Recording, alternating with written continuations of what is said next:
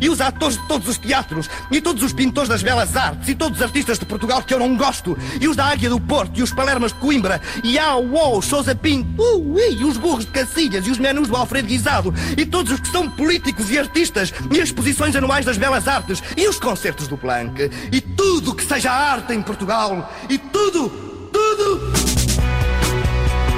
Domínio Público. Cultura pop e tudo na Antena 3.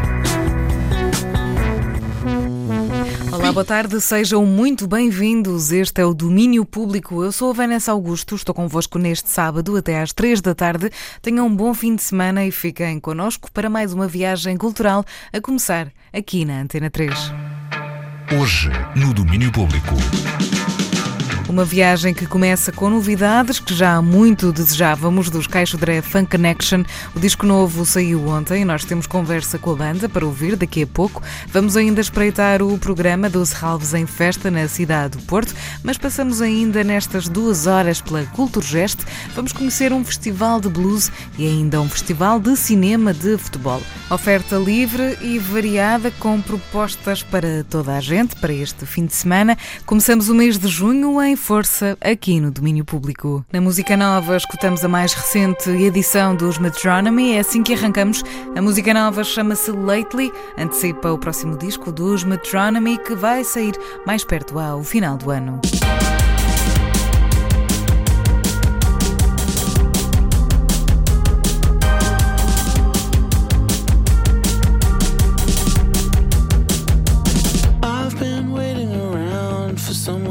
To get in contact with me.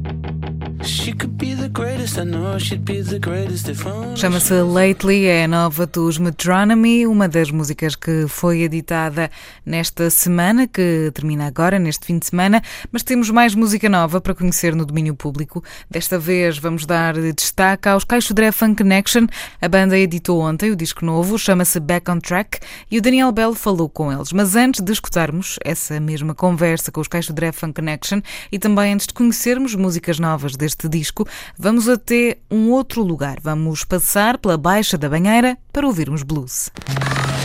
Domínio Público. Começou na quinta-feira, vai terminar amanhã. É mais uma edição do BB Blues Fest, o festival de blues da Baixa da Banheira, que voltou para a oitava edição com o apoio da Antena 3. A Marta Rocha leva-nos pela mão numa conversa com o Dúlio Canário e com o Rui Guerreiro, da organização do festival.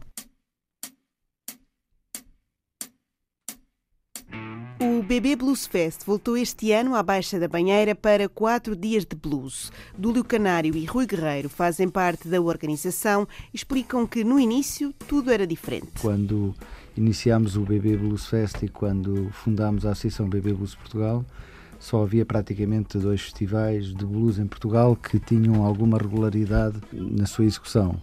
E neste momento, o ano passado, ocorreram 15 festivais em, em Portugal, portanto estamos em franco crescimento.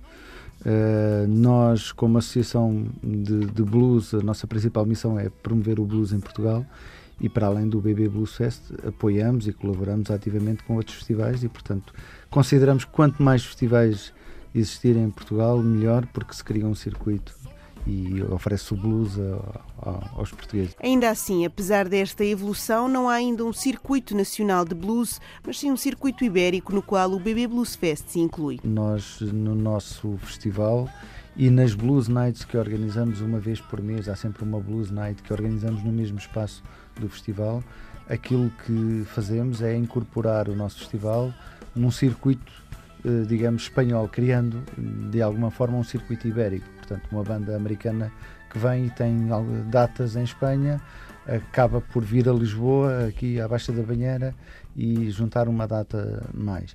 Em Portugal, verdadeiramente não há um circuito, ou seja, existem festivais, mas como são em, todos, em momentos diferentes do ano, não é possível uh, construir um circuito. E também, em termos de bares e de locais para tocar em termos de blues, neste momento ainda estamos relativamente atrasados comparado com outros países europeus que conhecemos bem. Pode então dizer-se que este festival faz parte de uma programação maior que promove o blues ao longo do ano. As Blues Nights que fazemos ao longo do ano podem ser uma extensão do festival, mas de, de alguma forma também tem a personalidade própria, porque uh, trazemos sempre uh, o formato que desde as Blues Nights existem há cerca de seis anos uh, e ultimamente fixámos num formato, começaram num café-concerto, portanto com um espaço mais pequeno, mas entretanto a afluência de público é tanta que tivemos de passá-las para o auditório onde se realiza o festival, que é o Fórum Cultural José Manuel Figueiredo.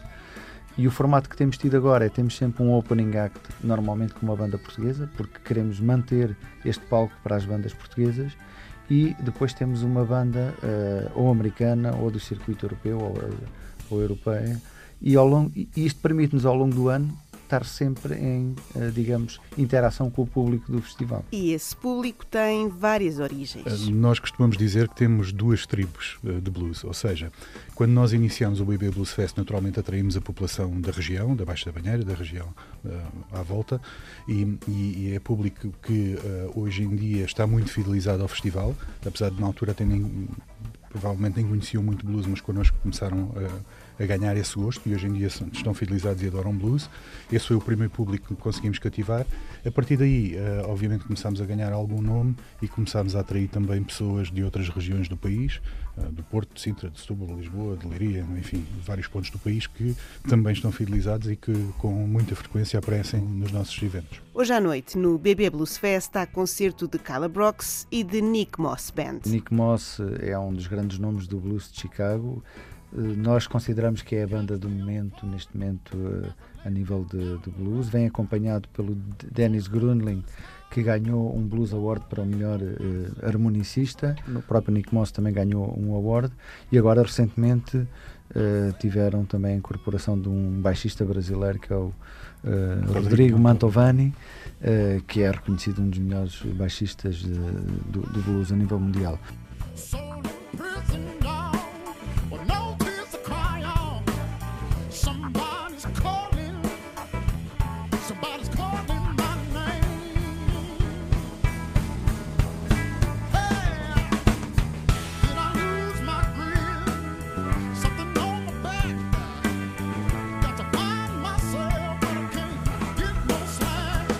Concerto de Nick Moss logo à noite no Fórum Cultural José Manuel Figueiredo.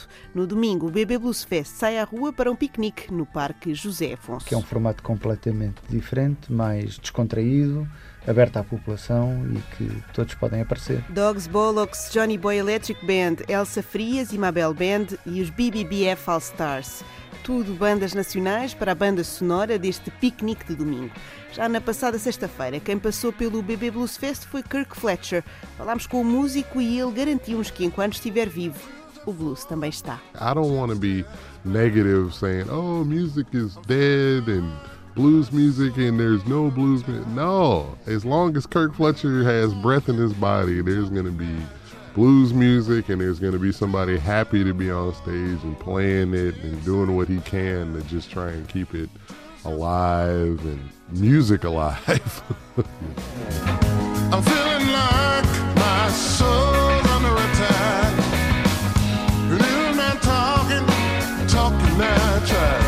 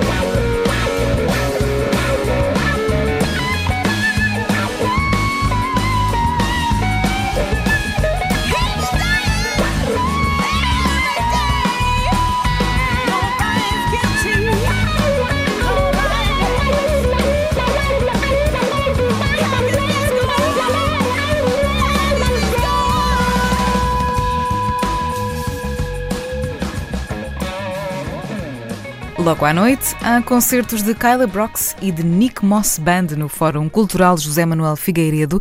Já amanhã há um Blues Picnic, ou seja, um piquenique partilhado com os blues como banda sonora. Pode ir quem quiser, é a partir das três da tarde no Parque José Afonso da Baixa da Banheira. A Antena 3 divulga o que é de domínio público. Depois de algum tempo divididos entre vários projetos, os Caixo Dré Funk Connection regressam em força com o novo disco Back on Track. É o terceiro álbum da discografia da banda. Foi editado esta sexta-feira. O funk e o soul estão lá, mas há novidades. Isto porque os Caixo Dré ganharam novos elementos e uma nova forma de trabalhar, onde quase todos contribuem para a composição das músicas. O Daniel Bell conversou com o Francisco Rebelo, João Cabrita e Silk sobre este novo disco. Damos por isso as boas-vindas aos Caixo Dré Funk Connection.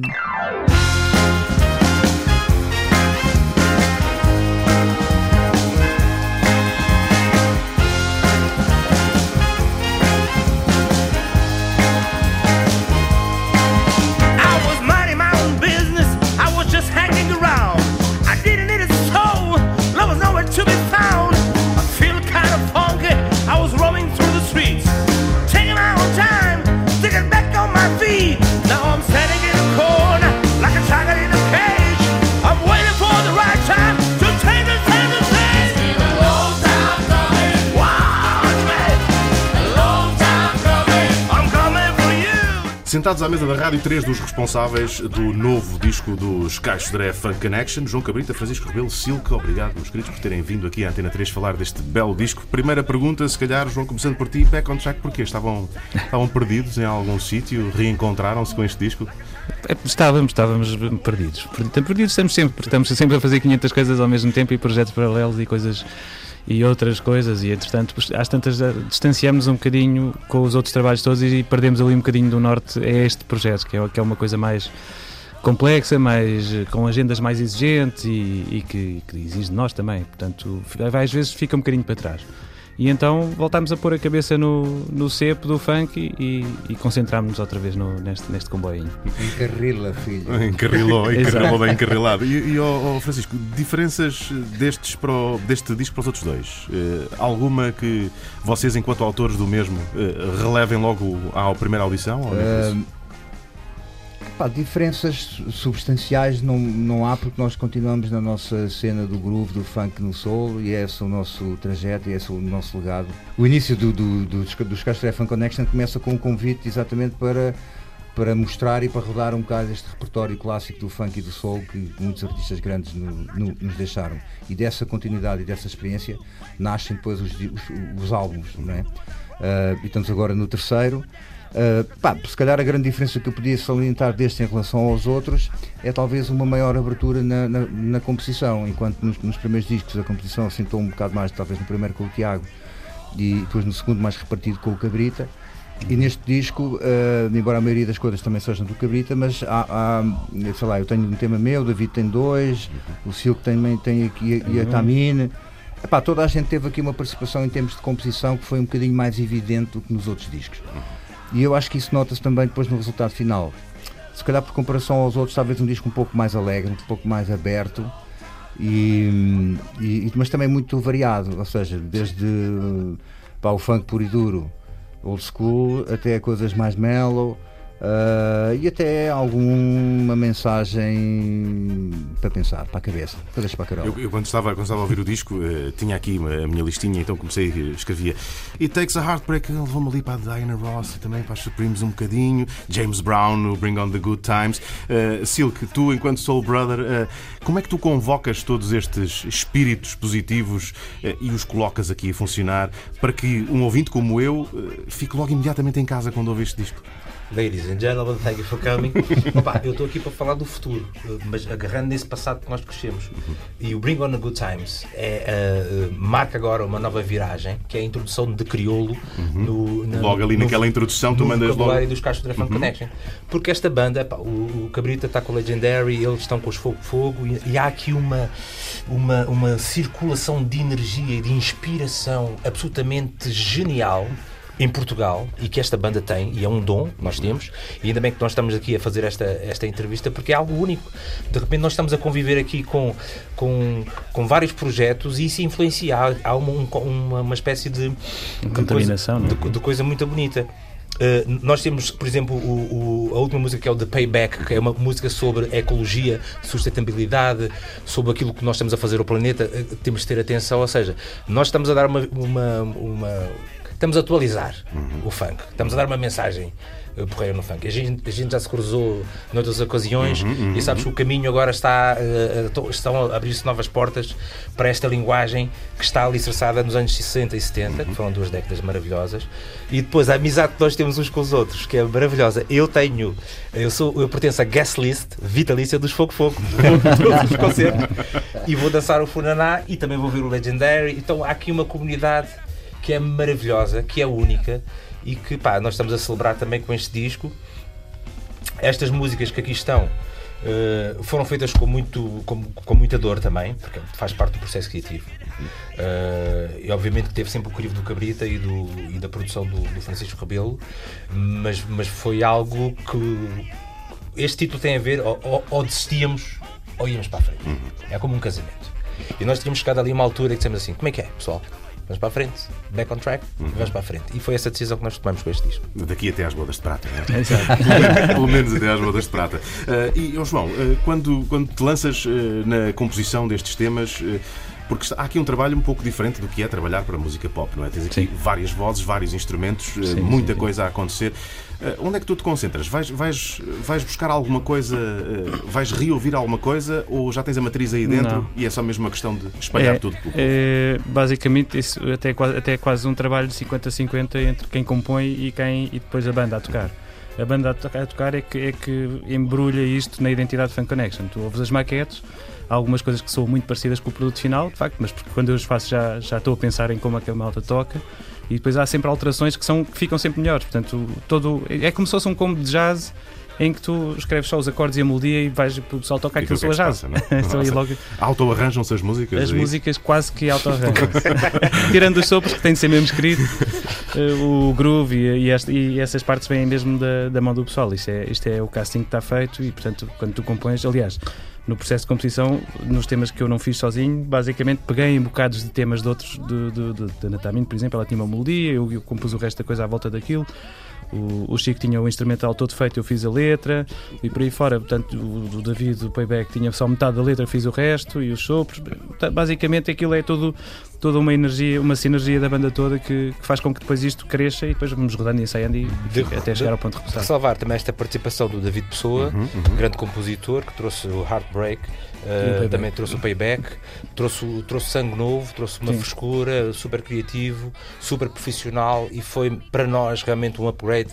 eh, porque trouxe também uma atitude nova, uma atitude muito funk, muito Sim, também e, era- ligada. e também ele, ele era já fã da banda antes de entrar, portanto foi uma lufada de ar fresco de, de boa onda e uma nova cor também, uma maneira de compor um bocadinho diferente das que já haviam, portanto acho que foi, foi muito fixe. Foi, é como o Chico diz, o disco acaba por ficar todo muito mais variado assim.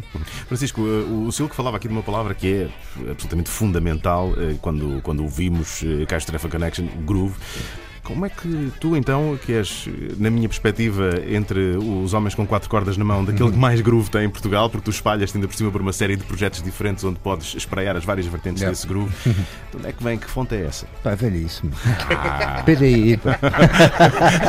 é que te atira para os discos antigos e tu, ah, era isto assim, assim que é bom. É pá, acho, que, acho que tem basicamente a ver com isso. Tem a ver com pá, ouvir muita música, ouço muita música, aprecio muitos músicos, eh, aprendo com todos eles, copio muitos deles.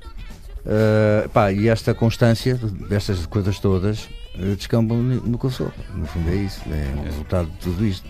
E quando falamos de energia, Silk, eh, temos que falar também das apresentações ao vivo. eh, e aí tu, nesta frente, nesta frente és o embaixador, és o capitão do barco, fazendo sempre alusão à- àquele belo chapéu que, que tantas vezes ostentas. Eh, como é que tu te deixas levar em palco pelo som? É simplesmente alma aberta, deixar-te intoxicar pelo que está a passar e seguir Já não sou só eu, o Cabrita também é frontman.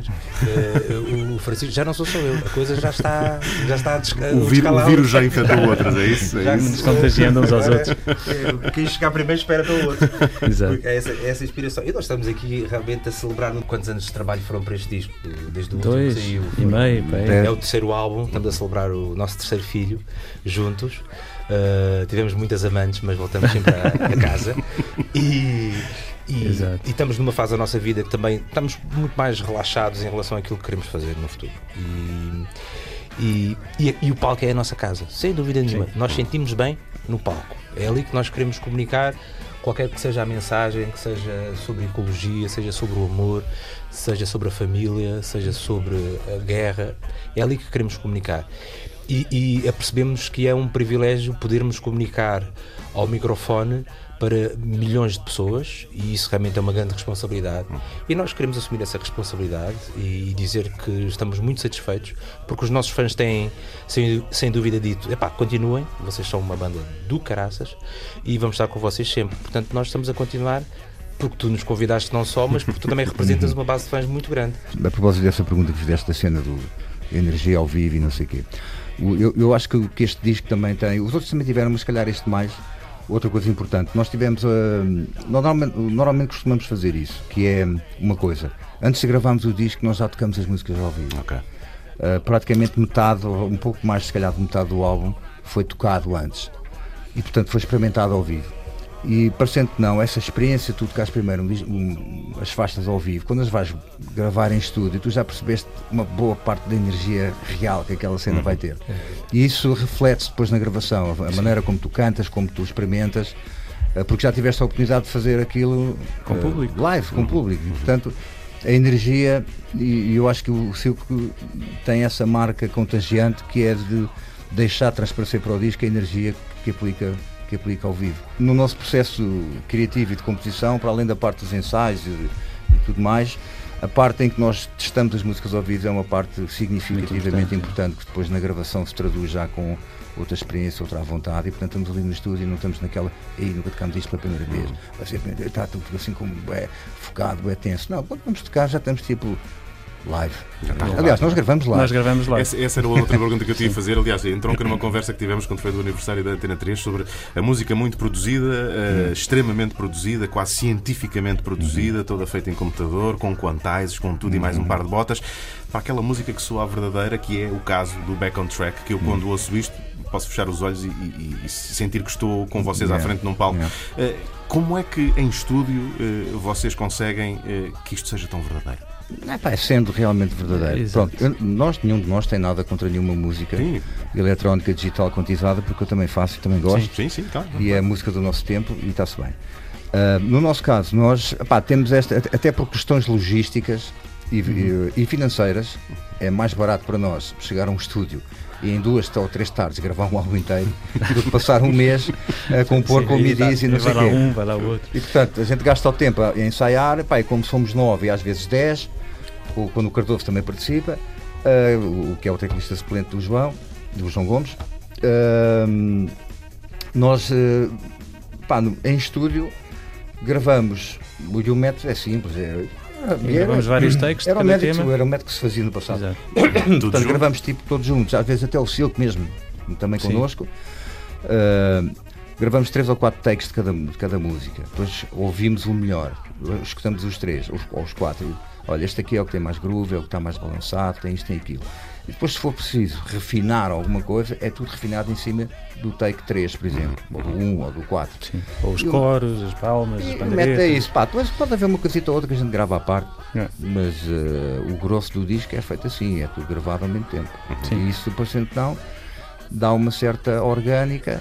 eh, porque se percebes que tens que tocar o tema do princípio até ao fim e portanto o teu foco é efetivamente tocar aquela canção. Não estás tipo focado em encontrar um- uma boa linha de baixo para o refrão, depois outra boa linha de baixo para o verso, e depois fazes Isso já está tudo feito E de depois, depois teres tudo certinho quando estás a Ah, jogar. eu não tenho nada contra isso. Eu já faço, eu já fiz, faço isso em muitos discos, mas no Mas Connection aqui- aqui... a linguagem e o espírito é um bocado este. É fazer a cena live, orgânica, económica. Exatamente. Discos baratos é connosco. Emoção e razão, Exato. tudo junto. Aos três, muito obrigado por terem vindo aqui eh, falar-nos um pouco deste Back on Track, o disco que agora chega às mãos e aos ouvidos de todos nós. E eu, eh, só para vos perguntar, eh, qual é que é a música que vamos pôr a rodar aqui no fim da conversa? Chegam aqui a um consenso para pormos. o que é que vocês acham? Hum? Pá, eu queria agradecer à Antena 3 porque são nossos parceiros Ah. e grandes, amigos, grande amizade e grande, grande amizade contigo, Daniel, com o Henrique, com toda a equipa. E já agora do vamos coração. nessa. Obrigado a, ti- a vocês também por terem feito uns belos jingles para a Antena 3. Também é preciso é, dizer, verdade, também é preciso verdade, dizer isso, é não é? verdade. Como É vocês, vocês ouvintes da 3 que estão constantemente a ver aquele Antena, são estes senhores. Somos nós a cantar. Sempre vocês quiserem. Os responsáveis, os responsáveis. Mas é incrível. Vamos lá então, botem lá aí uma. Back on track? Back on track? Back on track e é com Back on track É ficamos. Tema título do disco novo de Caixo Dré, Funk Connection. Aos três, obrigado. E a melhor das sortes. Vamos a isso. Grande força. Obrigado. Obrigado. Back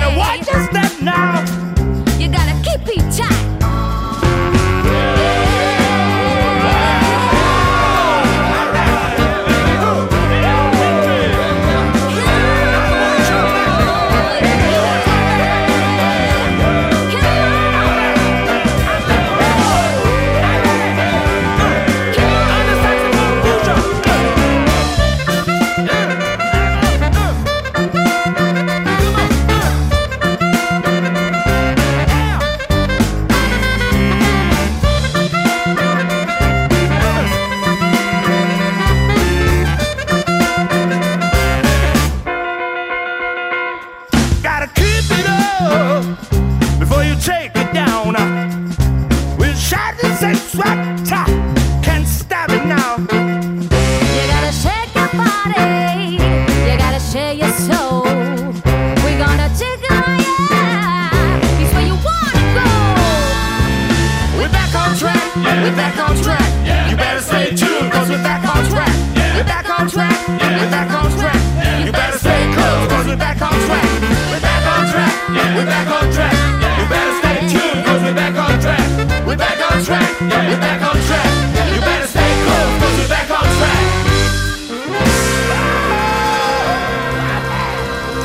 Back on Track é o tema título do novo disco dos Caixo Dré Funk Connection. O álbum foi editado ontem e teve direito à festa de apresentação na Casa Independente em Lisboa. Este é também um álbum que já a partir de segunda-feira vamos ouvir em detalhe durante a próxima semana, todos os dias às 5h20 no Disco Nexo. Domínio público. Ora, e por falar em Disco Nexo, é tempo para escutarmos precisamente o que andámos a ouvir esta semana. Houve muito amor para dar e para receber no que toca às escolhas do Disco Nexo, até porque Cause I Love You, o disco que trouxe Liso para a ribalta, foi apresentado pela Marta Rocha ao ritmo de uma canção por dia. Nesta tarde de sábado é tempo para ouvir um resumo do que aconteceu e vamos saber mais sobre este disco poderoso e que serve igualmente para dar poder a quem o ouve. Desconexo. Esta semana, o Desconexo dedicou-se ao álbum Cause I Love You, de Lizzo.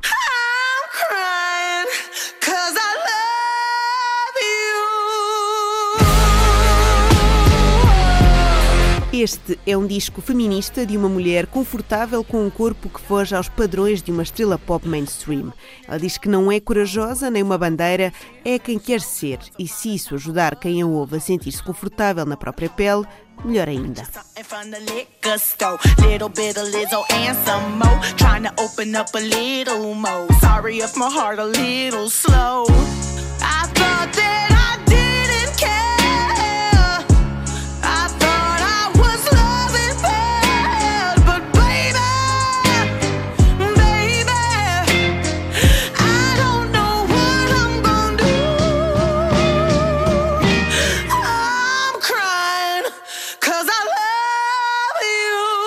I Love You é o primeiro disco de Lizzo a ser editado por uma editora major, a Atlantic, mas está muito longe de ser o seu primeiro trabalho.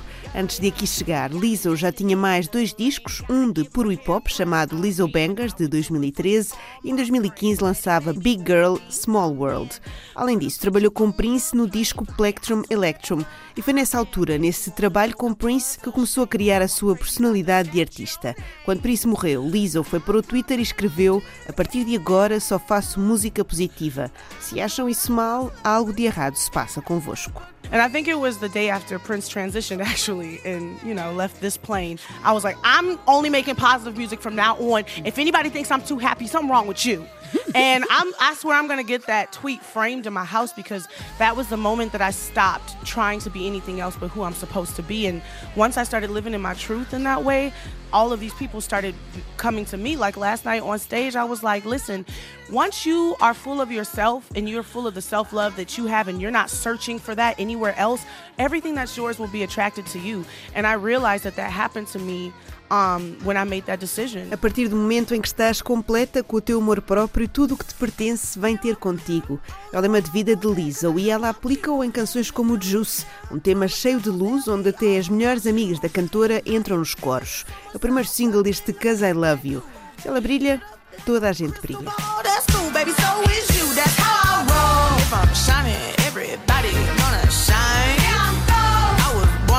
Don't even gotta try. Shot a nigga better over time. They just say I'm not the baddest bitch you like. it ain't my fault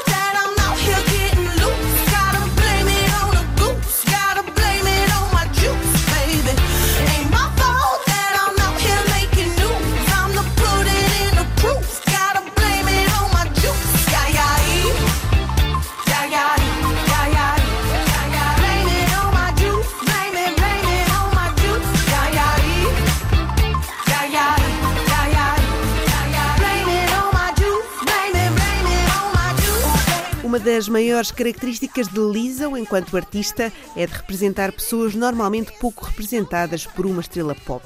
Ela sente que, ao sentir-se bem com ela própria, poderá ajudar os outros a sentirem o mesmo. Mas quando Lizzo crescia, houve outra artista a fazer isso por ela. Chamava-se Missy Elliott. She represented what I felt like was me. Mm. Like I felt very seen. Like she was a brown skin. She wasn't like the archetype of what your body should be like as a pop star. She was weird. She said weird stuff. She made weird sounds with her mouth. She rapped and she sang, and she was good at both. She produced. She was musical. She was nerdy. She was cool. Para Lizzo, Missy Elliott representava tudo aquilo que a própria Lizzo achava ser. E isso fê-la sentir-se vista. Tinha a mesma cor da pele, não tinha o típico corpo de estrela pop, era estranha, fazia sons estranhos com a boca, produzia, rapava, cantava, era nerd e cool ao mesmo tempo. Disse Lizzo ao Beats One, da Apple. Muitos anos mais tarde, Lizzo acabou por se encontrar com Missy Elliott no estúdio. Na altura não gravaram nada, mas Missy gostou do que ouviu e por isso, quando Lizzo começou a gravar a faixa Tempo, pensou que tinha de contar com a participação dela. E participação aconteceu.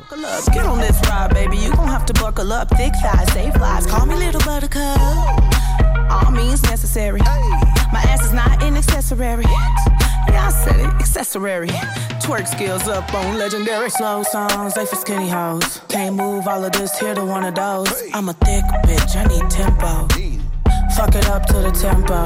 Já aqui falámos muito sobre o tom positivo que Lisa coloca nas suas canções, mas isso não quer dizer que ela esteja sempre feliz. A própria conta que ao gravar Cry Baby, por exemplo, estava a chorar na cabine de gravação.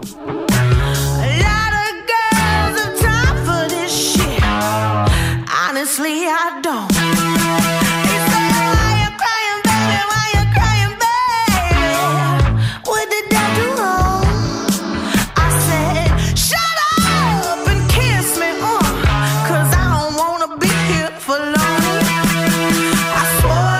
Conta também que Heaven Help Me é uma canção desesperada.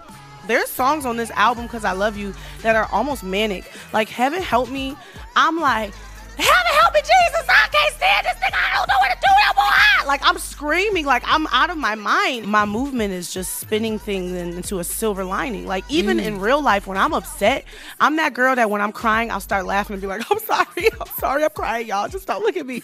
Like that's just who I am naturally. So I am going through things. I went through a lot to to make this album because I love you and um there's songs that literally I was crying in the booth when I wrote like Cry Baby. I was crying in the booth. Canções que podiam ser tristes, mas que levam uma volta de alegria, porque é assim que Lisa diz ser. A pessoa que, mesmo quando está a chorar tristeza, começa a rir-se e a dizer que já vai passar. Assumir a tristeza, vivê-la e dar-lhe a volta. Se o amor não morreu, vou matá-lo porque ele está a matar-me, diz Lisa em Heaven Help Me. Antes disso, vai cantar e dançar um bocado.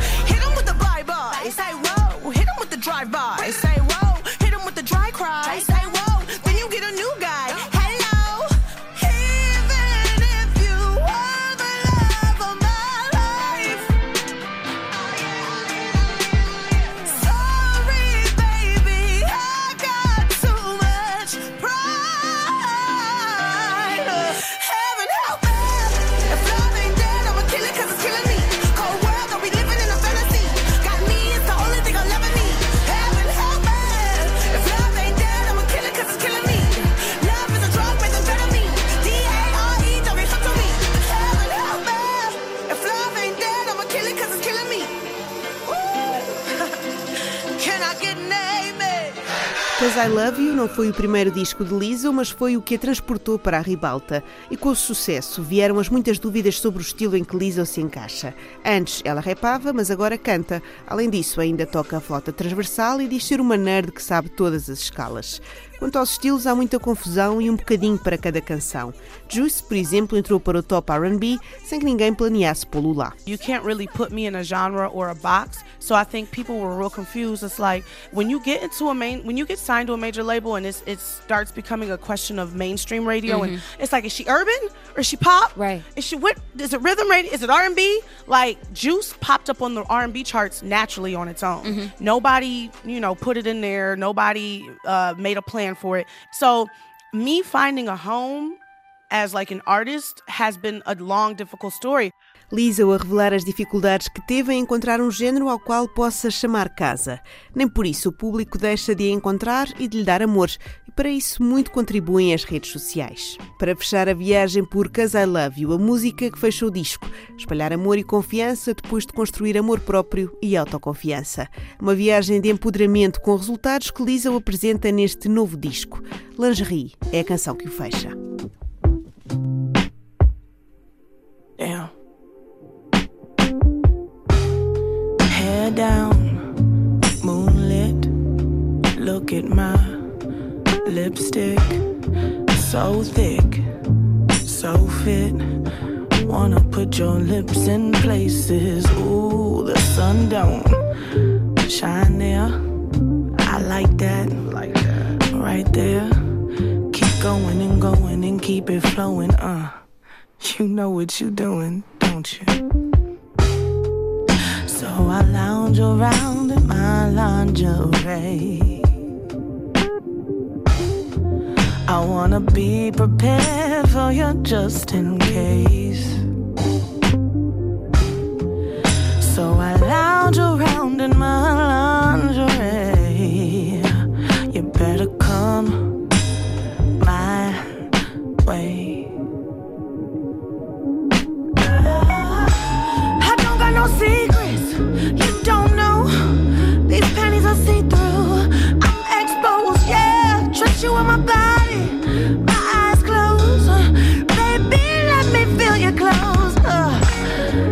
crescendo. I'm going.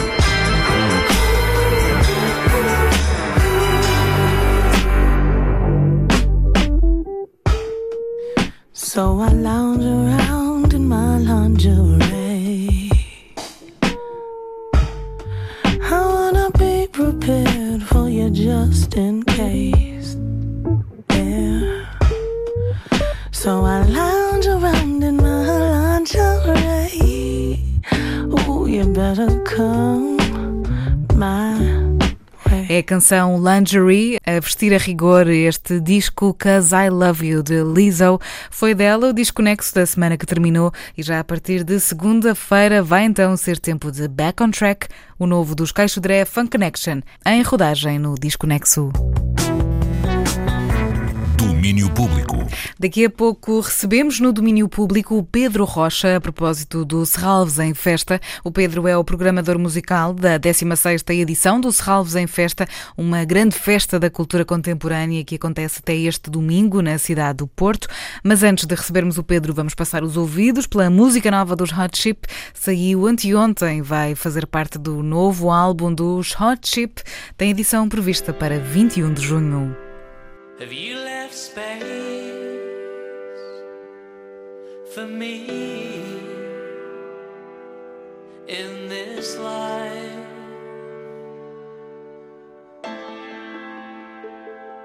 Cause there are voids into which we cannot dream in this life. All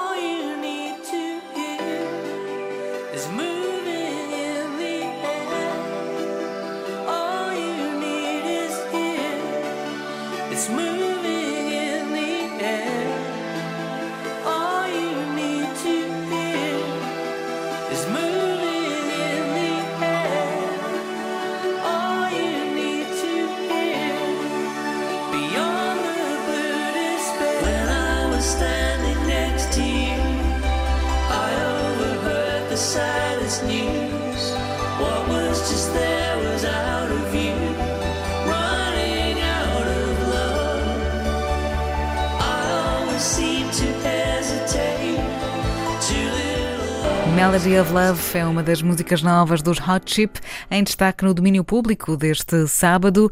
Sejam muito bem-vindos se só chegaram agora. Boa tarde, bom fim de semana.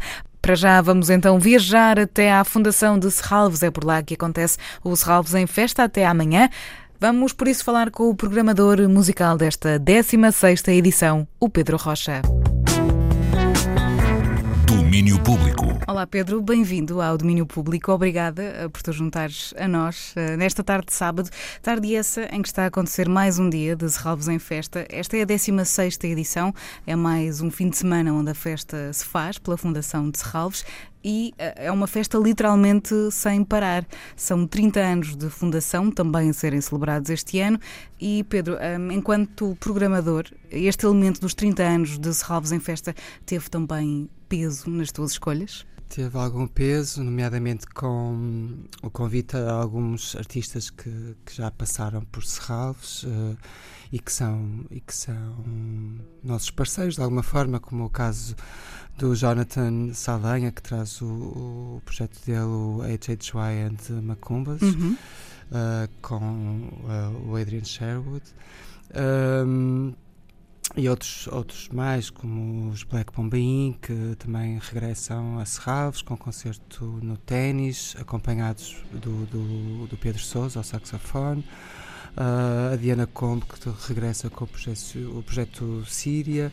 Portanto, há esse voltar a trabalhar com, com artistas que, que nos são queridos, eh, de alguma forma.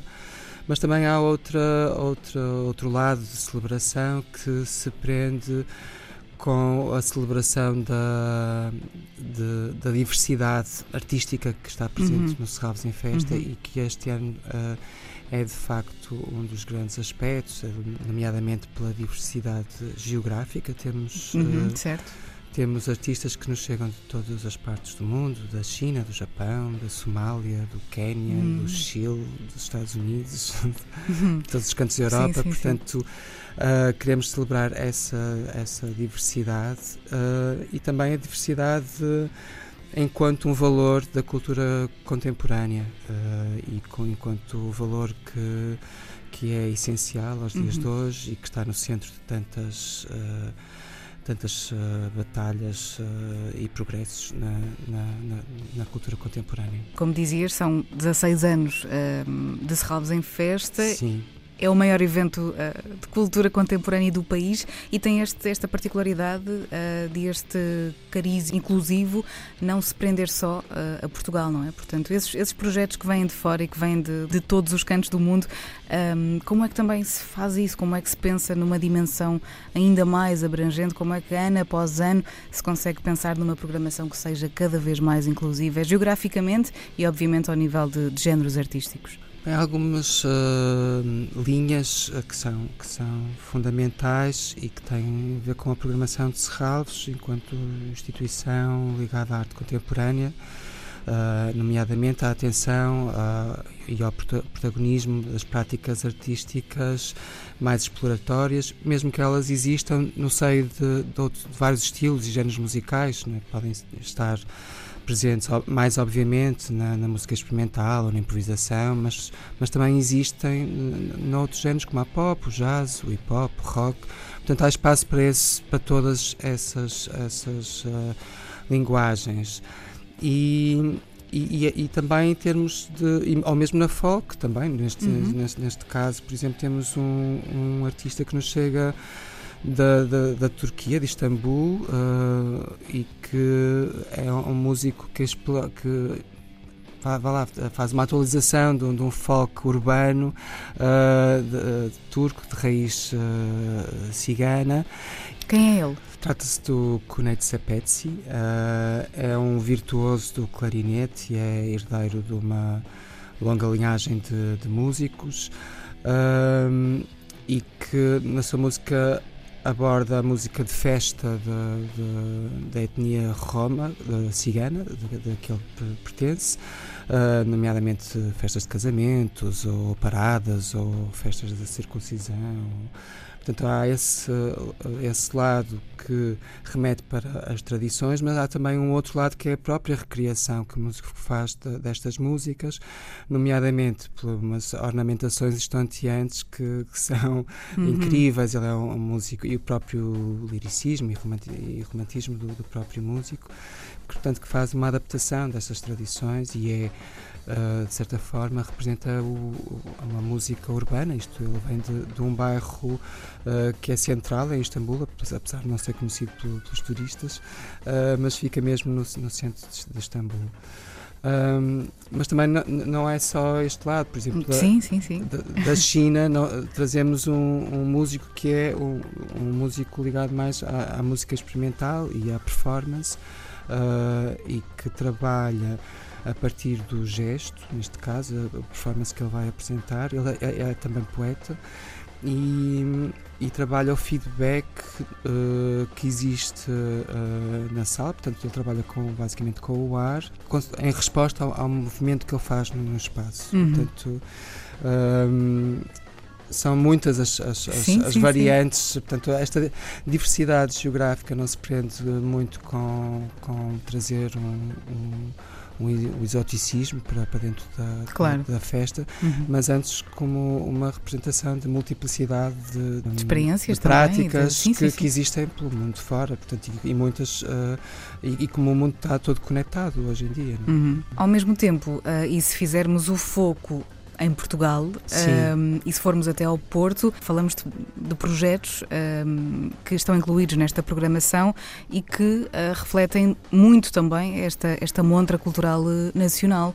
Portanto, Sim. nós temos projetos de Gaia, Barcelos, eh, Viana do Castelo, São João da Madeira, de Lisboa também, não é? Sim. Portanto, para um programador musical eh, como tu, imagino que seja extremamente desafiante olhar para o que se faz em Portugal neste momento, para além de, obviamente, olhar para o que se faz lá fora, mas focando agora nas práticas portuguesas, como, como dizias, foi extremamente desafiante eh, programar este ano Serralvos em Festa.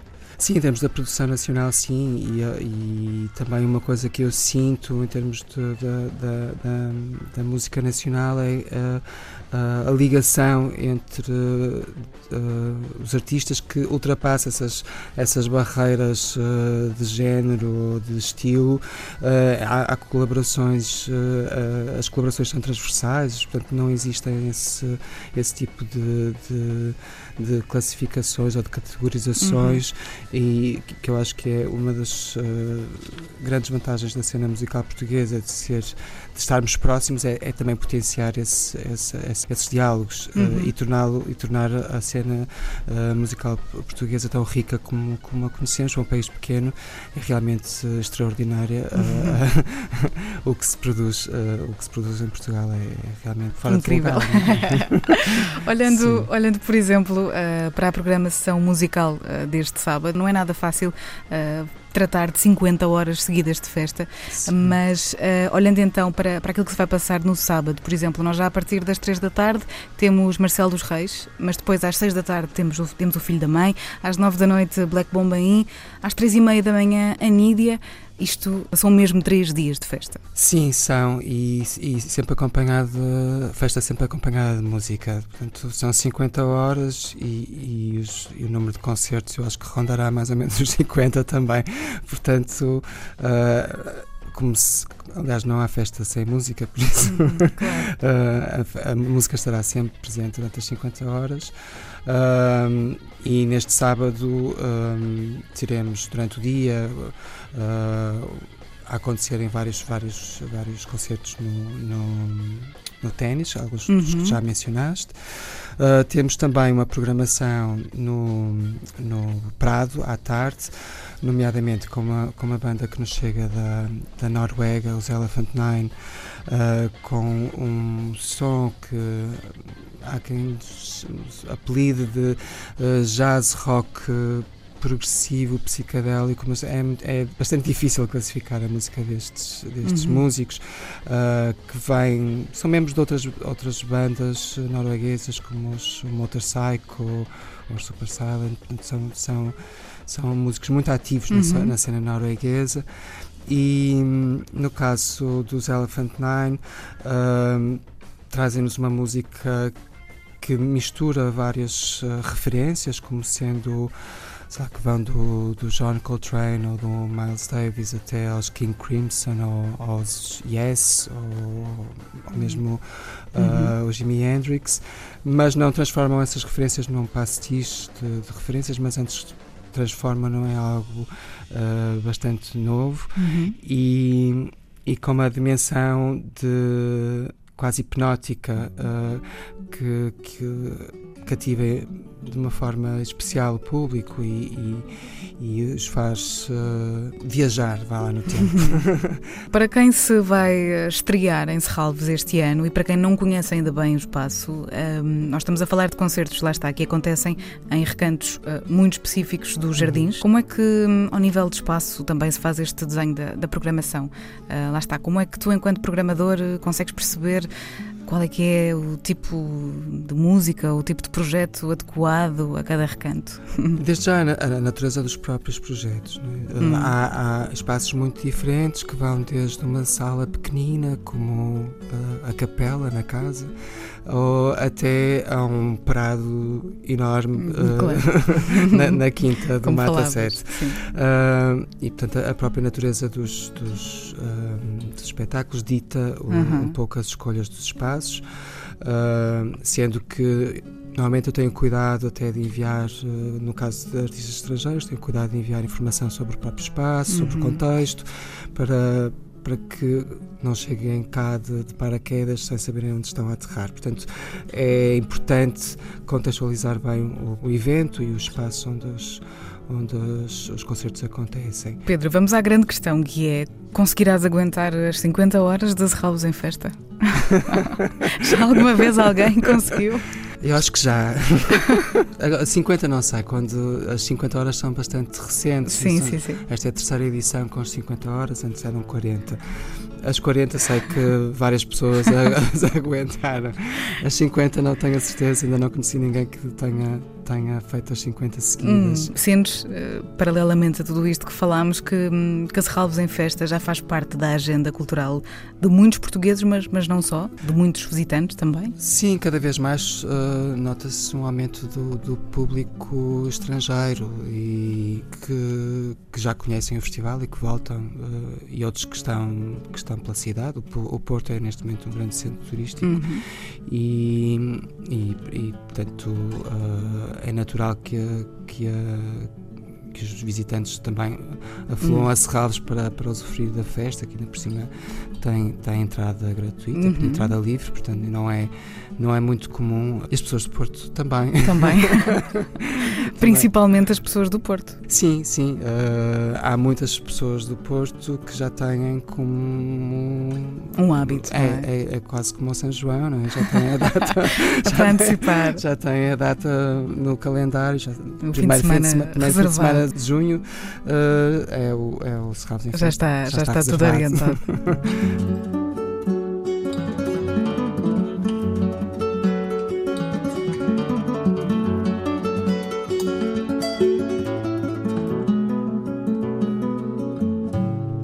São 50 horas de festa que terminam apenas amanhã. Há música, dança, teatro, exposições e performances non-stop a acontecer em simultâneo na Fundação Serralves, num total de 50 horas de festa. Para esta tarde, o plano faz-se com a música de Marcelo dos Reis, por exemplo, a partir das 5 da tarde, também com os Elephant Nine no Serralves em Festa. Depois, às 6 da tarde, temos Filho da Mãe e, por exemplo, os Black Bombaim tocam depois das 9 da noite. Entrada livre no Serralves em festa sem parar. A festa da cultura contemporânea faz-se na cidade do Porto. Domínio público. Segunda hora de domínio público a chegar. Até lá ficamos com as vencedoras do EDP Live Band 2019.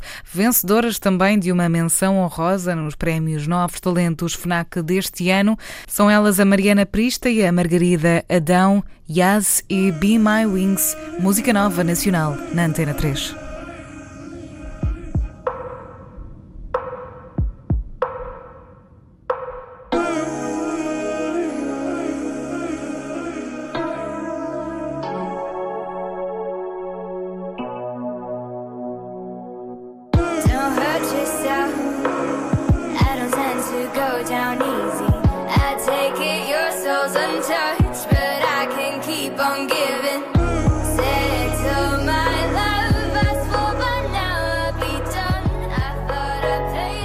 Atores de todos os teatros, e todos os pintores das belas artes, e todos os artistas de Portugal que eu não gosto, e os da Águia do Porto, e os Palermas de Coimbra, e a UOL, Sousa Pinto, uh, e os burros de Cacilhas, e os menus do Alfredo Guisado, e todos os que são políticos e artistas, e as exposições anuais das belas artes, e os concertos do Planck, e tudo que seja arte em Portugal, e tudo, tudo.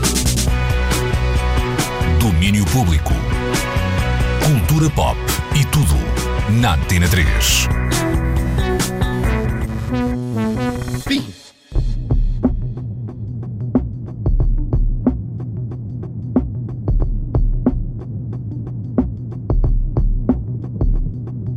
touched the beginning, animating animals and tree gods.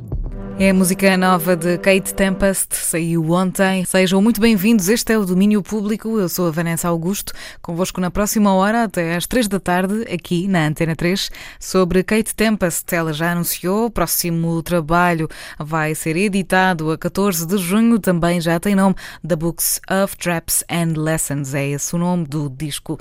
Antes de ser editado, a dia 14 de junho vai ser apresentado no Nós Primavera Sound no próximo sábado, concerto no dia 8 de junho. O Nós Primavera Sound acontece na cidade do Porto, o festival começa já na próxima quinta-feira e nós também vamos andar por lá. Domínio público. Mas entretanto fazemos roteiros por outros lugares e para já a proposta é ir ao teatro para ver uma série de televisão. Hoje, ao fim da tarde, na Culturgest, em Lisboa, acontece a última apresentação do espetáculo que a companhia Mala Voadora estreou na quarta-feira. Dinheiro é o nome desta peça e é uma peça que quer falar precisamente disso, de dinheiro. E para isso estamos de volta aos anos 80 e a uma das séries americanas mais populares de sempre, o Dallas. A reportagem da Mariana Oliveira. Show me the money. Yeah, yeah, no, no, no. Show you the money. No, no, I'll show you. Show me the money. Show me the money. Yeah. Nós queríamos fazer um espetáculo sobre dinheiro. E pronto, interessa-nos muito o dinheiro. Nós não temos nada aquela visão pessimista que o dinheiro corrompe e a bondade está do lado dos mais necessitados. Nós achamos que se fazem coisas péssimas com dinheiro, como é evidente, mas também se fazem coisas muito boas com dinheiro, nomeadamente espetáculos. O Dinheiro da Mala Voadora, Jorge Andrade, começou pela intenção de fazer qualquer coisa sobre o tema, até que a pergunta se impôs: para que inventar o que já está escrito? A ideia original começou com uma família que viajava pelo mundo inteiro fazendo as suas caçadas em África. A filha mais nova, a loura, matando girafas com pescoços de 2 metros, que depois exibem como troféus na- nas redes sociais. Ou fazer prospecção de, em territórios virgens de petróleo. Ou comprar crianças do outro lado do mundo, onde as barrigas de lugares são mais em conta. Eh, Nós queríamos utilizar as, as- as notas que cada país tem como moeda para servir de cenário a essas, eh, a essas viagens. Mas depois, quando começámos a fazer essa investigação, ocorreu mudá-las. Tipo, mas porquê é que nós estamos aqui a inventar uma família se já existe? Eu vi o Dallas quando tinha 8 anos. Eh, o Dallas esteve, esteve, eh, foi exibido em horário nobre durante anos e anos e anos, décadas. Ele esteve eh, a ser exibido entre 78 e 1991. Em 1980, só para vocês verem eh, o impacto que a série tinha, foi assim a primeira exportação maciça cultural americana. Nos anos 80 havia 90 países que exibiam em horário nobre eh, a série Dallas. Era numa altura em que cada país tinha um, dois canais. E lembrava-me de gostar muito do Dallas. Inclusive, eu lembro-me de colecionar caricas de Coca-Cola, porque depois de colecionar ou de conseguir juntar 50 caricas, tinha direito a um puzzle do Dallas, que eu adorava e que fazia na, sala, na minha sala e que depois a minha mãe eh, deitou fora. E nós encomendámos os 344 episódios do Dallas, das 14 séries, eh, e tivemos a ver e depois resolvemos escolher aquilo que nos interessava mais para contar esta história. A história conta-se depressa e nem sequer sabemos se isso é o principal. Os Ewing são uma família rica do Texas a tentar por todos os meios impedir a ascensão política de Cliff Barnes e assim proteger os negócios da família. É um drama muito doméstico, não é? Que fala de filhos e fala de infidelidades e de amantes, aquelas coisas mais, eh, mais telenovelescas. A dada altura, os Ewing tentam levar o negócio do petróleo para o Sudeste Asiático. Só que entretanto aquilo sai-lhes mal, porque há uma revolução, os comunistas tomam conta do poder e nacionalizam os seus poços de petróleo. E eles, se numa primeira abordagem ainda conseguem vender aos seus melhores amigos, antes deles saberem que uma, uma revolução estava para acontecer, os poços de petróleo, mas depois eles vão ainda mais longe porque os homens de negócios e os bancos viram-se contra eles e eles veem-se, tipo, se nós quisermos continuar aqui a fazer negócio, aquilo que nós temos que fazer é financiar uma contra-revolução,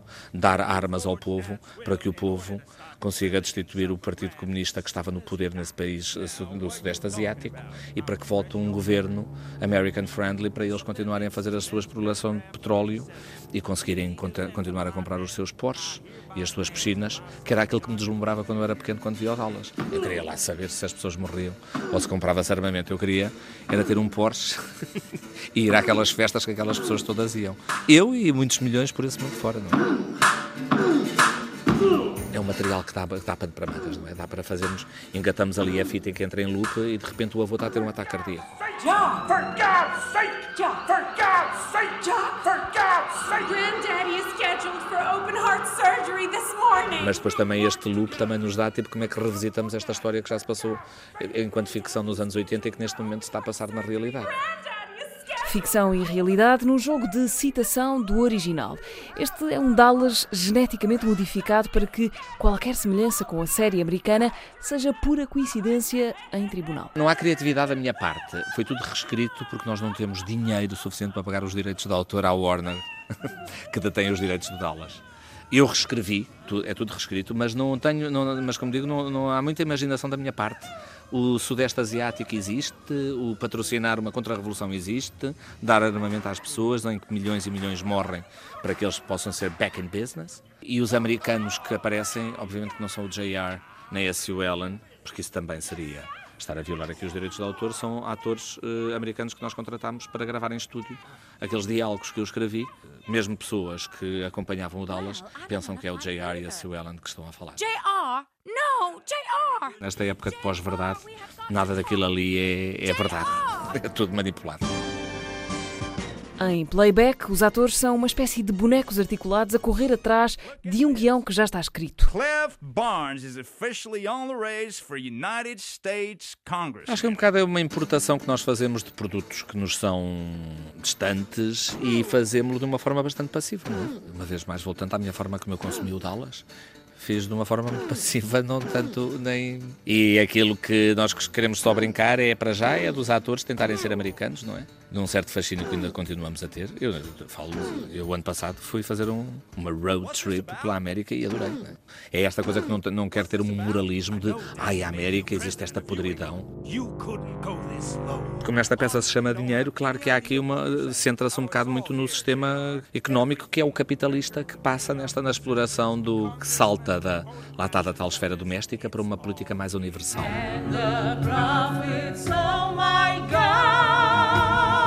A política, a de hoje, está lá, inevitavelmente, mesmo quando olhamos para aquele cartel de cowboys aos tiros, a macaquear os modos de ser de um americano do Texas, metidos todos dentro de um cenário que é uma nota de dólar. Voltando mais ou menos da pós-verdade, como é que como é que nós elegemos governos que temos a ver não só na América, como na América do Sul e mesmo aqui no- na Europa, que estamos a virar e parece que é uma coisa de tipo, como é que nós chegamos aqui? Mas se nós fomos aos anos 80 já, já lá estava tudo. Eu a acho que a arte se deve legitimar precisamente por não fazer parte de contexto nenhum. Só que às vezes, da minha parte, não, não consigo resistir eh, ao- a ser um, mais explícito. E neste, apesar de ser uma coisa muito, muito cómica e muito jovial, há aqui uma denúncia que me preocupa, que é ver como é que como é que de facto a ficção e a realidade se estão a misturar hoje em dia e como é que nós ainda continu- continuamos a ser coniventes, seja de uma forma passiva, não é, fazendo playback de um sistema que não olha a meios para atingir os seus fins. Have a good flight. I'm going to have a wonderful flight. Mas aquilo tinha ali um glamour que me deixava rendido a mim e a todas as pessoas que consumiam aquele Dallas. Não era que tipo o JR era a pessoa que toda a gente adorava detestar. Pam seems to leave earlier every day. Infelizmente aquilo que era apresentado como ficção no Dallas, estamos a viver hoje em dia, não é? Tipo, se nós trocarmos o Sudeste Asiático pela Venezuela, faz um eco muito, muito estridente. Que isto também faz um eco com o Trump, não é? Como é que a verdade é aquilo que eu disser que é, mesmo uma coisa que, que, que à partida seria muito objetiva. Este processo de desmontagem dessa verdade é muito mais moroso do que a invenção. Isto faz-me lembrar uma frase que o próprio Trump tinha dito, que era Ai, os, os, os, meus, os azulejos da minha casa de banho. Não sei se era da, da casa de férias dele, não sei se era em Martha's Vineyard ou numa outra coisa qualquer, foram desenhadas por Walt, Walt Disney. e que o assistente dele disse assim: Pá, tu és maluco, mas claro que as pessoas agora vão ver e vão verificar e vão confirmar que é mentira. Tipo, Ah, tá bem, mas enquanto eles fazem isso, eu invento outra mais disparatada e eles depois ficam entretidos. Dito isto, Jorge Andrade, não há necessariamente uma moral da história. eu não gosto de dar lições. Dá-nos antes dinheiro, uma criação da companhia Mala Voadora. Coming to a theater close to you.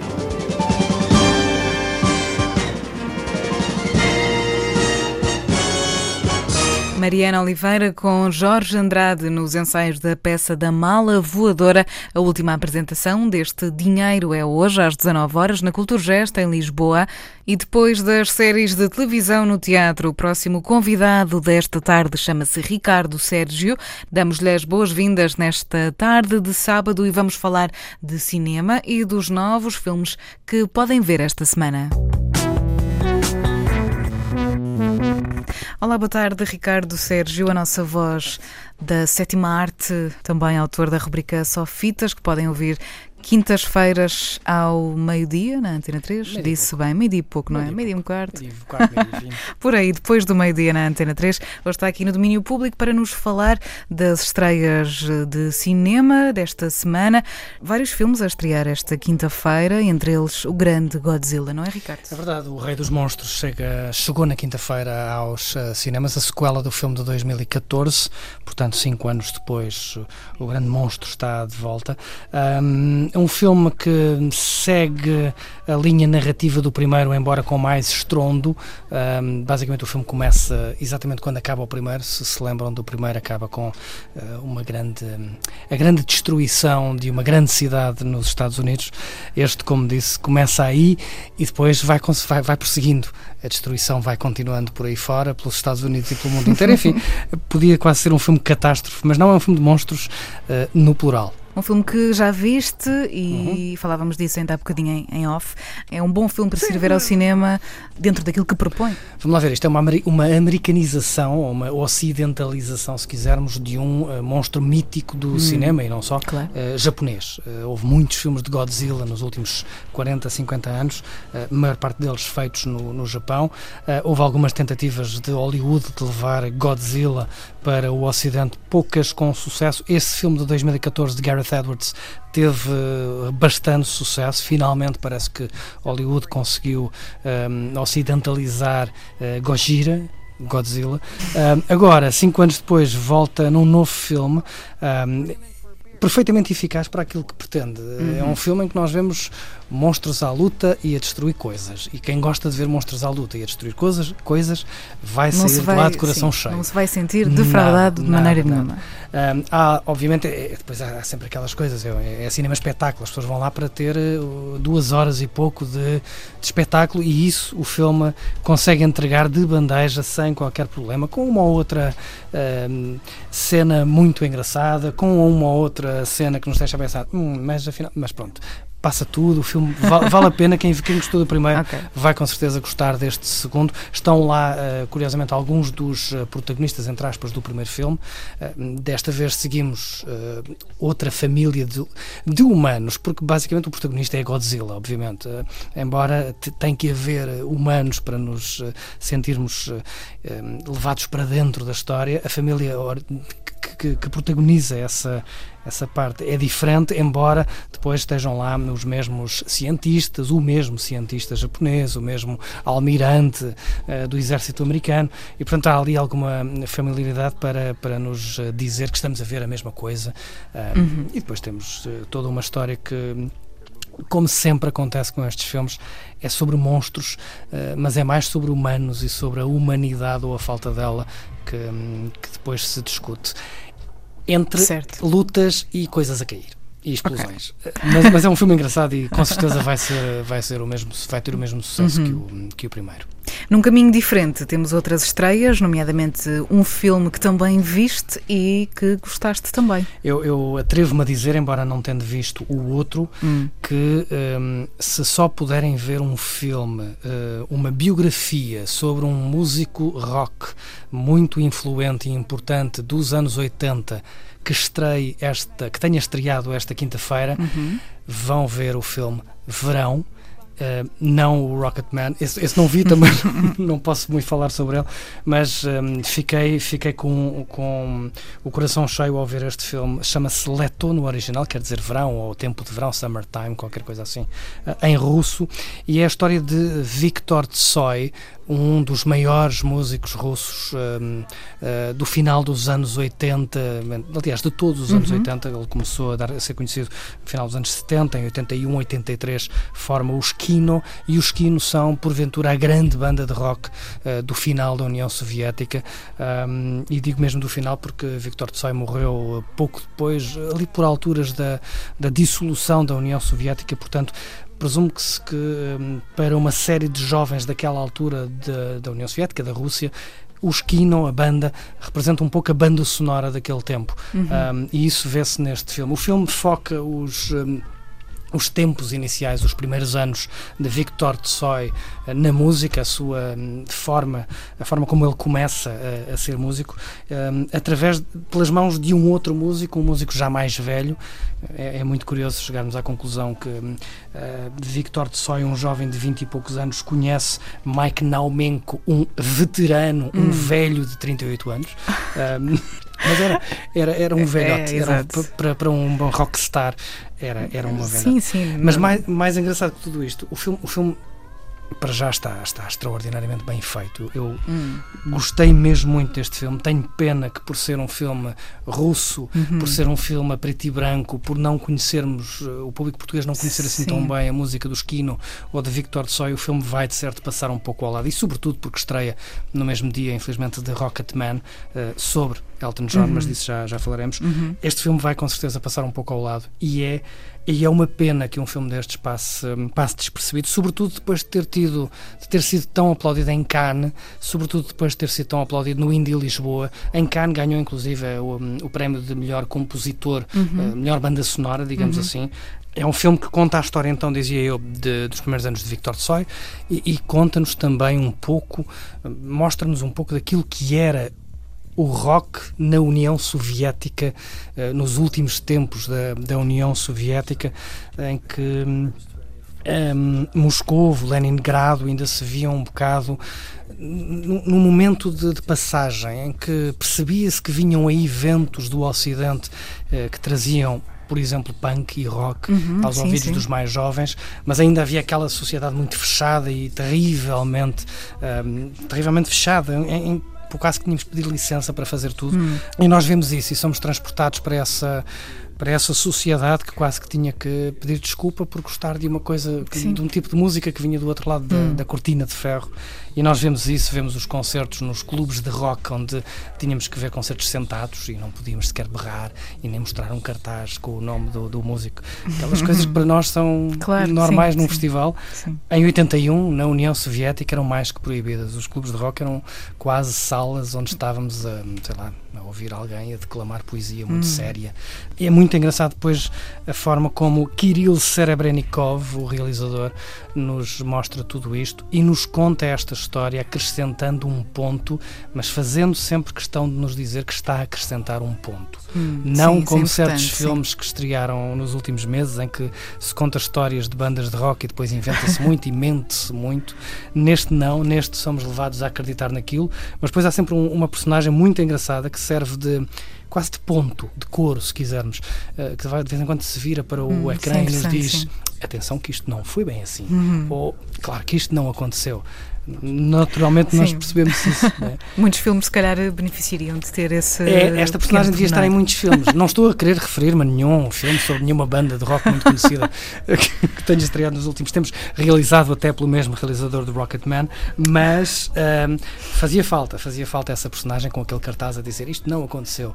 Ahm, o filme é muito giro, é muito divertido e, e- e é sem dúvida para mim, eu, eu se calhar estou-me a repetir porque há duas semanas disse o mesmo sobre um outro filme, este é um dos filmes do ano e, e- e como disse e volto a dizer, se só puderem ver esta semana um filme eh, sobre a história de um músico muito conhecido dos anos 80, vão ver este filme, chama-se Verão, é russo, é preto e branco, tem músicas que conhecemos, ouve-se lá The Passenger de Iggy Pop, Uhum. o Perfect Day de Lou Reed, um, e vale tanto a pena, vale tanto a pena ver este filme. A banda sonora ainda por cima depois é uma coisa que que, Incrível. que merece descobrir e apetece ficar a ouvir no carro e em casa até às tantas da noite, porque a banda sonora, no meio de, de- de clássicos do Esquino, de Uhum. clássicos do Zoo Park, a banda de Mike Naumenko, também lá estão versões, ahm, versões originais desta banda sonora ah, de Passenger, que é cantada por toda a gente que é passageira de um elétrico, ah, ou por. eh, o, o Perfect Day de, de Lou Reed, que é cantada por uma senhora de meia idade, assim já meio tocada,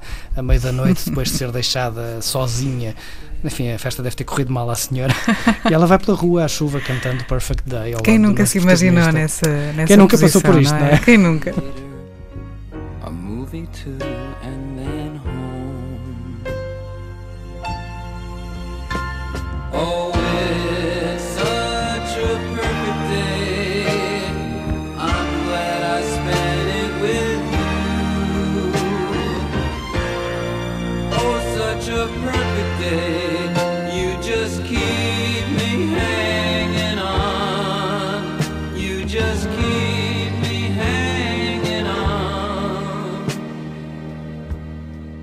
filme para ficar de, de coração cheio, eh, como tu bem ficaste, Uhum. Ricardo. Sobre eh, Rocketman, algumas palavras para essa estreia, Ricardo, Sobre- valem a pena? Sobre Rocketman, eh, valerá a pena, com certeza, até porque é realizado por Dexter Fletcher. Dexter Fletcher, como eu dizia há pouco, foi o, o- é ator e foi o homem que pegou em Bohemian Rhapsody, o filme sobre os Queen, eh, quando ehm, o, o Brian Singer foi despedido. Faltavam duas semanas para terminar a rodagem, faltava a edição final, a montagem final do filme, e Dexter Fletcher pegou em Bohemian Rhapsody e pode dizer-se que terá sido uma espécie de estágio porque logo a seguir foi convidado então para fazer, pela mesma equipe, com a mesma produtora, este Rocketman, um filme sobre uh, Elton John, a ascensão de, de Elton John, com um, Taron Egerton e Jamie Bell uh, a fazerem, obviamente, do par uh, protagonista e, e estreou, estreou na quinta-feira, aliás, estreou quinta-feira este, este Rocketman, que se espera que tenha o mesmo sucesso talvez não tenham o mesmo, mas quase que teve Bohemian Rhapsody. Por falar em estreias e em estreias futuras, deixamos agora as estreias da passada quinta-feira, podemos falar também uh, num filme que há de estrear em Portugal uh, este ano ainda, uhum. felizmente, o filme que foi muito aclamado em Cannes, venceu a Palma de Ouro, chama-se Parasite, em português acreditamos que se vai chamar Parasita. Provavelmente, sim. este filme absolutamente maravilhoso, já falámos dele ao longo desta semana, na altura em que falámos eh, sobre o encerramento uhum. do Festival de Cannes é mais um dos filmes do ano. Voltamos a esta, a esta Bom, expressão porque, porque é, é, incrível. É definitivamente um dos filmes do ano na medida em que foi o grande vencedor da Palma de Ouro e, portanto, entrou, está obviamente na história do cinema de 2019. Este, obviamente, não conhecemos, não o vimos. Quem viu em Cannes diz que sim, que, que o prémio está muitíssimo bem entregue. Uhum. Uh, Bong Joon-ho, que já tinha tido uh, há dois anos um filme e uma polémica em Cannes com Okia, o primeiro filme produzido pela Netflix a ser aceite uh, concurso em Cannes, foi em 2017. Um, depois disso e depois da polémica que o rodeou, ele voltou, uh, de uma certa forma foi Cannes a dizer o nosso problema não é contigo, Bong Joon-ho, é com a Netflix. Um, voltou e voltou em grande, porque Parasite ganhou a Palma de Ouro. Um, quanto àquilo que dizias, nós já sabíamos, por exemplo, que The Dead Don't Die, de Jim Jarmusch, filme de abertura de Cannes, uh, uh, vai estrear em Portugal, vai estrear em junho. Uhum. Soubemos, entretanto, que Parasite, de Bong Joon-ho, o grande vencedor da Palma de Ouro, uh, vai estrear no último trimestre de 2019, alguns entre outubro e dezembro. O filme de Bong Joon-ho vai eh, felizmente estrear em Portugal e isso é, é uma notícia absolutamente fantástica. Hum. Em Cannes também, uh, e aqui uma, uma última nota para esta edição do festival, temos muitos realizadores que não ficaram e que não passaram despercebidos, acima de tudo. Uhum. Há aqui uma, não, não digo uma mão cheia, mas pelo menos uns dois ou três nomes que importa reter, que são estes novos cineastas uhum. que vão começar ou que vão continuar a fazer história, agora com um reconhecimento diferente. Uh, Ricardo Cano foi uma experiência muito interessante este ano, também por isso, por nos dar outras luzes sobre outras pessoas que se calhar não conhecíamos ou que preferíamos não conhecer e agora se calhar damos uma outra atenção. É verdade, uh, isso mostra um pouco aquilo que, no meu entender, um festival de cinema como Cannes e como qualquer outro deve, deve ser. Não não só premiar o bom cinema, mas também revelar uh, o bom cinema que aí vem e, e, os cineastas que poderão vir a fazer e a ficar com a granjear grande nome no, no futuro. Foi o caso de dois deles, Mati Diop e Lajli, uh, foram provavelmente dois dos nomes em destaque um, ehm, na, no elenco de vencedores uh, de, de Cannes. Mati Diop venceu o Grande Prémio do Júri com, com Atlantique, uma parábola uh, que mete refugiados e mete zombies a atravessar o Atlântico, uh, e o prémio do júri para Les Miserables de Lajli, uh, um filme não uma adaptação do, do clássico Os Miseráveis, mas um filme que fala sobre os miseráveis dos bairros de banlieue, os, bairros à volta da, da cidade de Paris. Uh, Foca-se um pouco sobre a miserabilidade da condição humana naqueles espaços e, portanto, são. Uh, e dizem eles mesmos, diz quem lá esteve em Cannes e, e diz o júri que são dois nomes a que temos que prestar atenção, não só por estes filmes, mas por aquilo que estes seus filmes prometem para, para o futuro. E, e lá está, cumpre-se aquilo que Cannes tem que também fazer, que é hum. mostrar o cinema que aí vem e se não nos admiremos que daqui a alguns anos tanto Mati Diop como Lance Lee possam vir a, a ganhar outros prémios em Cannes. Sim. Muito obrigada, Ricardo. Por hoje é tudo. Mais cinema durante a semana na Antena 3, sempre no Sofitas, quintas-feiras depois do meio-dia, com o Ricardo Sérgio. Seul moyen de se faire entendre aujourd'hui. Tu vas trop loin là T'auras jamais l'esprit bac, toi. Parce que je joue pas au cowboy. Ce que t'as pas compris, c'est que justement, on joue pas, nous. As crónicas cinematográficas do Ricardo Sérgio para seguir de perto aqui no domínio público. E por falar em cinema, a proposta agora não foge aos ecrãs, mas acrescenta-lhe algo diferente. Filmes e futebol é a receita para a segunda edição do Festival Offside Lisboa, que mostra no Cinema City Alvalade filmes que são sobre futebol, mas com uma abordagem diferente da habitual. O Offside teve direito a um aquecimento com o torneio de futebol, exposições, um quiz, houve também um passeio futebolístico esta manhã e há de haver um cine-jantar no encerramento. Os filmes começaram a ser exibidos na quinta-feira, mas ainda há muito para acompanhar neste fim de semana. O Daniel Bell falou com João Tibério, da organização deste Festival de Cinema, que nos explicou a razão de ser deste evento e destacou os filmes que ainda podemos ver neste fim de semana. Eu entrei nesse documentário para ser sincero. Ninguém gosta de estar fora de jogo, mas certo é que Lisboa vai ter mais uma edição do Offside, Cinema e Bola, segunda edição, até domingo. Tenho comigo no domínio João Tibério, um dos mentores deste festival, eh, que mais do que festival é também uma celebração do futebol. É isso, João, não é? Uh, sim, é um pouco isso. Há um excesso de clubite atualmente. Vivemos num, nos momentos em que os ódios, existem muitos ódios. Uh, que tanto passa pela conversa. A conversa de café tem vindo a piorar, porque há também hoje em dia alguns programas que, Que puxam. isso. Exatamente.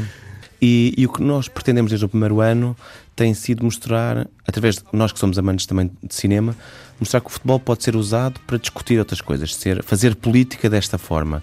E por isso é que temos procurado ter filmes sobre futebol feminino, a questão da igualdade de género, temos tido sobre racismo no futebol, a guerra eh, e de que forma é que o futebol acaba por ser a esperança que um povo pode ter.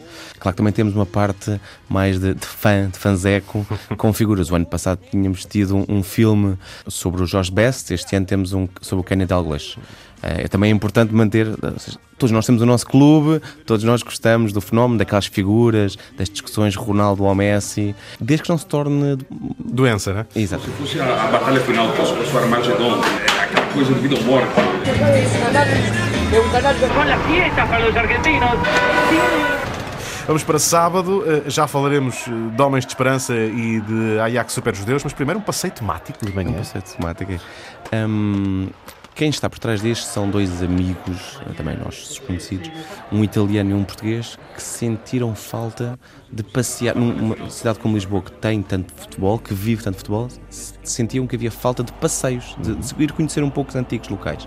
Portanto, fazem isto há uns anos e propusemos esta parceria de inserir dentro do Offside estes passeios. É na zona de Belém, Vão às Salésias, portanto, já percebi. Vão às Salésias, vão à, à- à Farmácia Franco, onde seria a Farmácia Franco. Vão Aquele a outros belo banco onde começou o Belenenses, Exatamente. É- é- parece muito simples, a viagem não é muito longa, mas está, está bem documentada em termos históricos, eles fazem, apresentam muito bem e permite-nos estar a passear numa viagem ao passado. Eu acho que é, é- é- faz falta isso. E por sítios onde muitas vezes nós não reparamos a história que, que lá aconteceu. Também. é? Não há só lado- pastéis de nata, É, exatamente, passamos ao lado daquele banco, daquele campo e não percebemos que muito do futebol que joga em Portugal também tem ali a, a sua gênese. Filmes, Homens de Esperança e, e Ajax Super Judeus.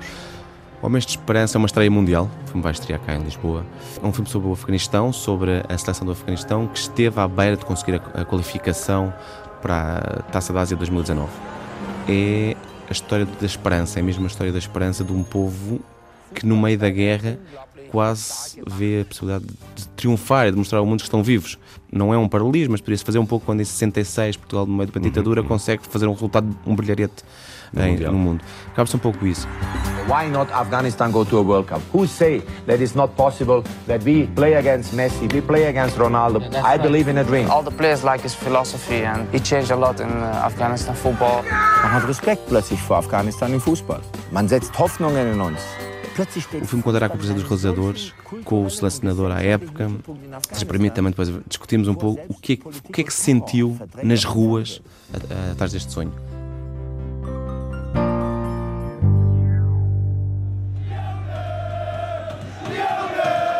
Ajax Super Judeus, o filme seguinte, é um filme muito surpreendente que é sobre futebol, é sobre o Ajax, que este ano esteve outra vez na, na moto de cima, mas não é só. É uma viagem à descoberta do que é ser judeu.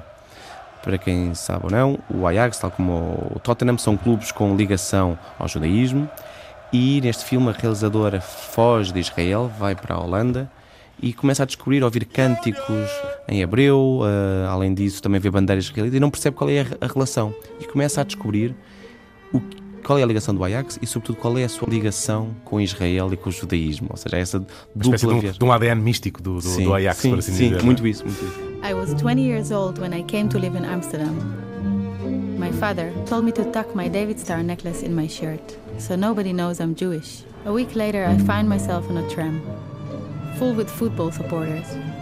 They had Israeli flags, David Star tattoos on their arms, chanting Hava Nagila Hava. What are they doing with my flag? Is this about me? I got scared and I stepped off the tram.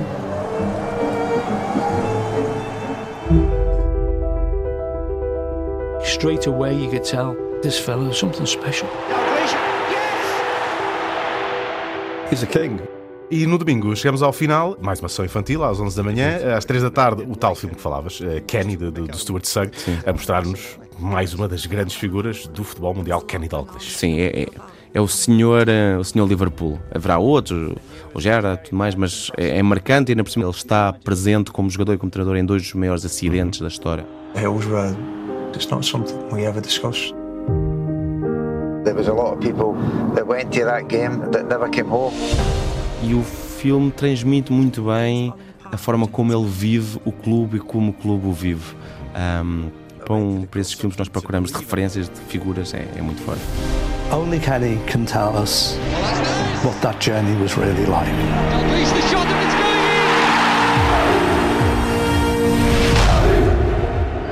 This is no life, man. It's like you're trapped or something. നമ്മൾ ഈ ഭൂമിയിൽ ഇപ്പോൾ ഇങ്ങനെ കഷ്ടപ്പെട്ട് നമുക്കെന്താ ഒരു ഇത് Uma sessão de encerramento eh, às 5 da tarde, porque depois entra tal cine a jantar, exato. a taça de trabalhadores. É um filme poderoso que nos faz pensar. O Mundial do Qatar 2022 está aí a, a, a chegar e aquilo tudo tem que ser construído de raiz porque aquilo não existe. Aquilo é, um- é uma construção no mais variados de sentir. E o que este filme acompanha são os trabalhadores que estão a fazer estes estádios, as infraestruturas, tudo, e o torneio que a FIFA cria para que eles joguem um pouco a bola, se divirtam e tirem umas boas fotografias à situação. Uma, é uma, uma operação de relações públicas. e é claramente isso, e eles inicialmente pensam que aquilo vai ser a, a fuga deles daquele trabalho quase escravo e começam a descobrir que estão inseridos dentro de uma operação Mas o filme mostra bem eh, as terríveis condições de trabalho que, que se as enfrentam. longas jornadas, a incapacidade. Há umas tantas um deles dizia: Eu só quero ter um date com uma rapariga e não consigo, não me dão autorização para sair daqui da. Isto para além de trabalharem com 50 graus de temperatura e condições infra-humanas, É, quase, é. não é? Já acho que permite pôr-nos a pensar que quando estamos no sofá a ver um Mundial, há muita coisa por trás e houve muito sofrimento e muita neoescravatura por trás. É uma viagem eh, aos bastidores, eh, às bancadas, aos relevados, esta que o Offside Lisboa nos oferece. Filmes para ver eh, até domingo, sempre no Cinema City Alvalade. João Tibério, obrigado por teres Obrigado, obrigado pelo convite.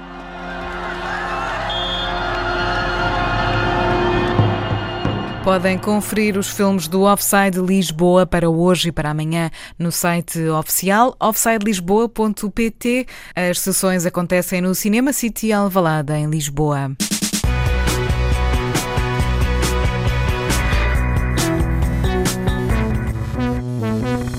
É o final de hora deste domínio público ao som de uma das músicas novas que Sufjan Stevens mostrou neste final de semana. Canções sobre o amor, sobre a liberdade que o amor também canta. Chama-se With My Whole Heart. Esta que ouvimos para o final deste domínio público é Sufjan Stevens na Antena 3. Também o ponto final nesta viagem cultural chamada Domínio Público. Tenham um bom fim de semana e fiquem ligados à Antena 3.